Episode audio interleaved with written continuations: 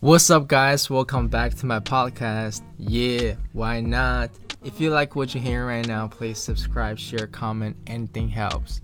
And enjoy your episode.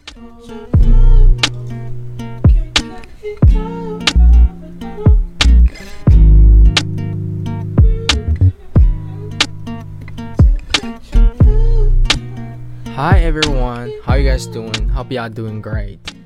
I'm supposed to do this episode a few days ago, but I'm just super busy these days. It's been a long week for me, and I feel kind of overwhelmed right now. Like every day, I'm really exhausted, and there are always so many things going on, so many works to do. It's hard. oh my god. Have you guys had this feeling like you are super busy during the day and you're always doing things, but at the end of the day, you don't really know what you're busy with. This is how exactly I feel like right now. I don't know since when, like, I'm either on the way to work, or I'm going to the library, or on the way back to my dorm. By the way, I live in the dorm of my university. Yeah. And I haven't traveled around or go to a movie or any sort of uh, entertainment for a really long time. Now, whenever I have time, I'll just, you know, sleep or rest a little bit more because I feel tired, sleepy all the time. and I don't really like my lifestyle right now. I hate it. And I'll be thinking a lot these days because I want to change. I'm trying to figure out why I feel like this, why I'm I'm always busy. I'm wondering if, if there's something wrong with me. Like maybe I have some mental disorder stuff. Yeah, so I, I made a made a list before of the things I, I I did before and the things I need to do later. And then I was checking the list and I realized that first I think I'm not making a good plan. That the things that I need to do in in the right order like which thing I should do first and next one. I was more like doing things depends on my mood. And I'll do what I feel like doing right now. So the consequence of this bad habit is is that I did things are not the urgent and there's something is almost at the deadline. So I need to drop the things I'm doing right now and go to do those urgent things. And I did everything in such a short time. So of course the quality of the thing I did is not that good. And it's making me feel very nervous and tired. But I just can't stop or rest. Because now the things before are not that urgent. Now they become urgent. So I need to go to do them in a hurry again. So it's like going a circle, like, you know, bite. Uh, it's kind of like a bad cycle. Yeah. I, I forget that word. Yeah, cycle. Yeah and or sometimes you know i am focused on doing something and there's something else happen i need to stop and go deal with that first. And i will just feel really bad because i feel like the things are not going like what i was planning. So yeah basically i'm always doing things at the last second but don't don't misunderstand me okay? It's not like i did i didn't do anything before. The point is i'm always doing things but I still have so many things in works to do. I don't know it's because I'm not making a good plan or because of my procrastination or it's a combination of you know all those bad problems or bad habits. Uh, I'm not sure. Be- before I was really, you know, negative to those feelings.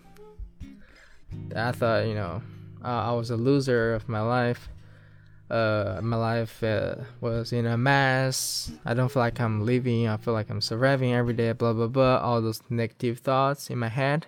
Fortunately, I didn't do anything extremely or harmful to myself. Otherwise, I can't be here speak to you guys. Instead, I'm uh, I'm trying to calm down and drop something off and give some myself some time to relax and meditate. Meditation really helps me a lot to relax, you know. So I was, mm, you know, writing the things down, the good one, bad ones. I'm, I'm challenge myself um, to change those bad ones, the bad habits, and build some good habits. And also, I, I read some books before, like about habits. So, yeah, I want to talk about it, like how habits are affecting our, I don't know, life, or what kind of you know habits are making our day if more efficient or how to build a good habits like in an easy way you know? If you want to build a habit it's, it's not that easy. Like people are saying you know you need to you need like you know 21 days 21 days to build a habit and stuff. So let's talk about it today. A habit is like a routine or you can say behavior that you do regularly in many cases. And you, you do it automatically. It's like sometimes you don't even notice what you're doing. Here's a quote that said we are what repeatedly to do. And uh, we are what we repeatedly to do. Yeah i guess it's this one. Yeah so basically it means that um you your habits are the things make who you are right now. You are what you do the most. Yeah, that's a better explanation. So, can you imagine how bad habits are destroying you without being noticed? A bad habit usually has the features that you know easy for you to do and comfortable physically and uh, mentally for you. So when you are doing doing it, it creates joy, excitement, etc. And you do it regularly. For example, before you sleep, you like to mm, watch some YouTube, uh, TikTok videos. Okay, let's say TikTok videos, and it's a bad habit. So every night when you lie down on your bed, you will just open TikTok, watch videos automatically. Sometimes you don't even notice how or when you open it. And so here you can see why avoid a bad habit is much harder than form one. Form a bad habit is to do something makes you feel good. Your brain doesn't have to, you know, be conscious or control it. But destroy a bad habit is use your brain to stop or control your body um, to do th- something like will make you feel good, feel comfortable. It contains much more work than the other, you know. So that's why it's much harder to form a bad habit than destroy one. However, good habits is you know good habits are different. A bad habit can create uh, immediate um, gratification, but a good habit will make a benefit for you in the long term. So that's what that's what we call delayed gratification. Obviously, form a good habit is much harder than form a bad habit because it is more you know mind control. But here are some ways that you can make it easier. And this is what what I'm, I'm trying to what I'm using and I'm trying to share with you guys today. Some ways to build a good habit easier. So the first one is to make it obvious. A good habit is good for us in the long run. Usually it's not obvious. For example reading or doing exercise every day you might not see the result right away and it's not obvious, so we need to make it obvious. Okay, I'll just take you know doing exercise and reading as examples. You can um, put some books you want to read on your bedside desk, and so when you go to bed, you will see the books, and you it will remind you reading, and you can put your running shoes somewhere obvious, maybe right next to your bed so when you woke wake up in the morning, you see the running shoes, it's more likely for you to go out for a morning running. You know, so make it obvious is to make the habit more uh, conspicuous in your life. It will remind you to do them. And second one is to make it attractive. A good habit has less attraction than a bad one. This is what, what we talked before. So you are not as much willing to do as the bad ones. So we we should make it more attractive that oh we want to do them. It's not it's not like oh we have to, right? So then you will more likely to do it and you'll enjoy it more when you're doing them.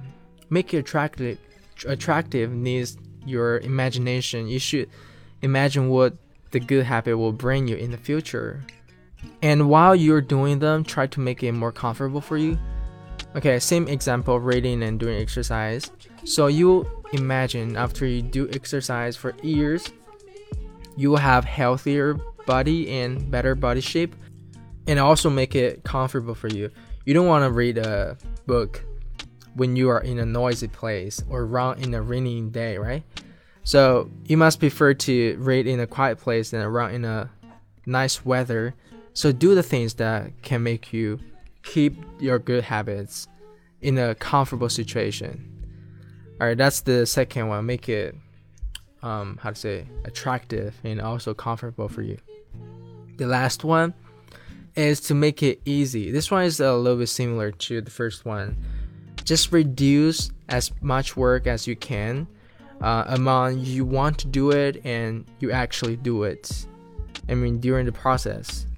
For example, you want to go biking and you need to go to get your back from the basement and you need to fix some problems because it's been a long time the last time you were biking and stuff compare with there's already a bike at the door waiting for you i'm sure you're more likely to go biking in the second situation because it's much easier you don't have to do anything just go out and ride a bike yeah so just make it easier for you to do them and then you will more likely to keep doing all those things for a long time we talk about how to build good habits, but what, what kind of good habits can make our day more efficient? I summarized three habits that works for me.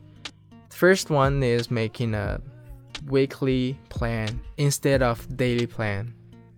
Cause a uh, weekly plan is more flexible. You can always adjust it when there's something unexpected happens, so it will not make you feel bad. It will not make you feel like oh the things are not you know going like what i was planning. A daily plan is too narrow. If something happened you need to always change your plan and make a new one. It's really you know annoying so we need to make a weekly plan just plan the things that you need to do in this week instead of the things you need to do in the day and make it wider that it's easier and more flexible for you to follow them.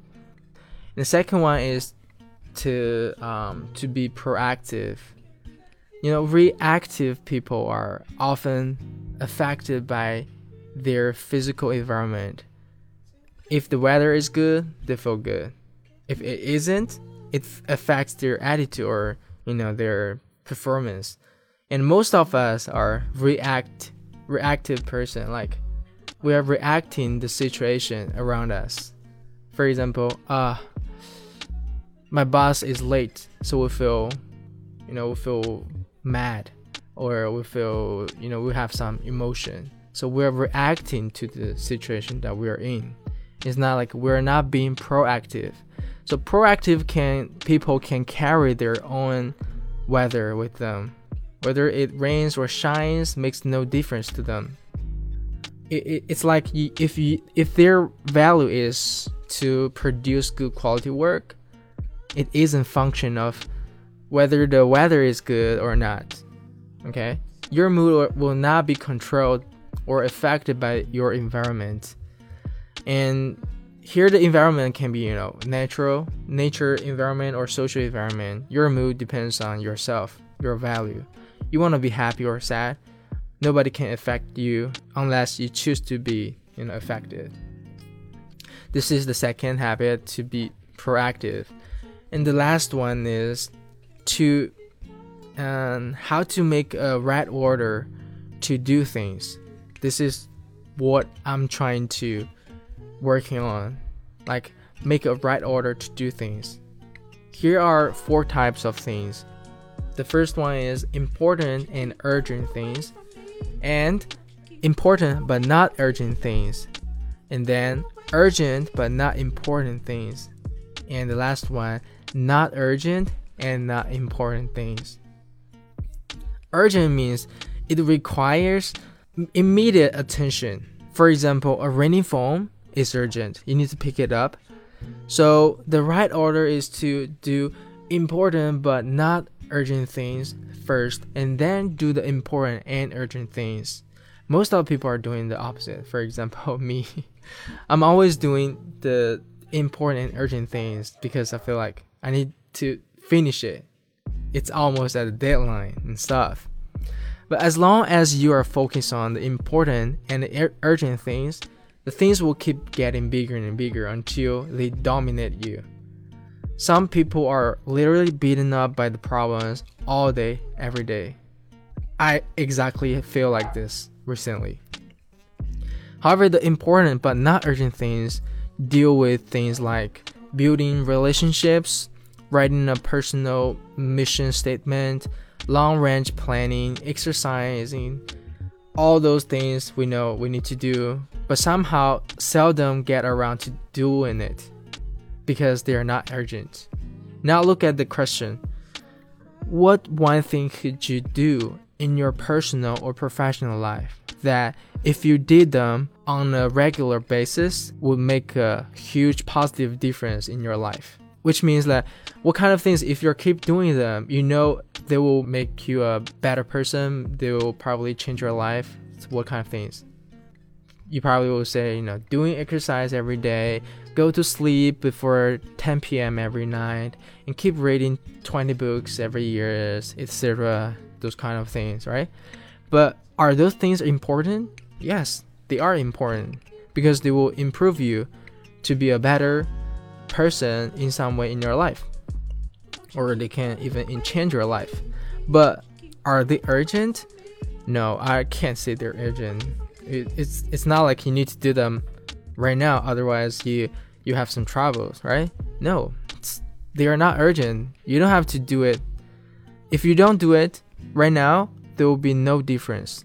But those things are the things that you should do always do them first you probably heard those um, habits before somewhere i don't know because a lot of people already talked about it but for me they works for me and they're really helpful. Hopefully they can help you if you are in the same situation like me right now. Okay thank you guys so much. If you're still listening i really appreciate it. If you like it don't forget subscribe share. If you have any questions please comment down below and I'll see you next time. Bye.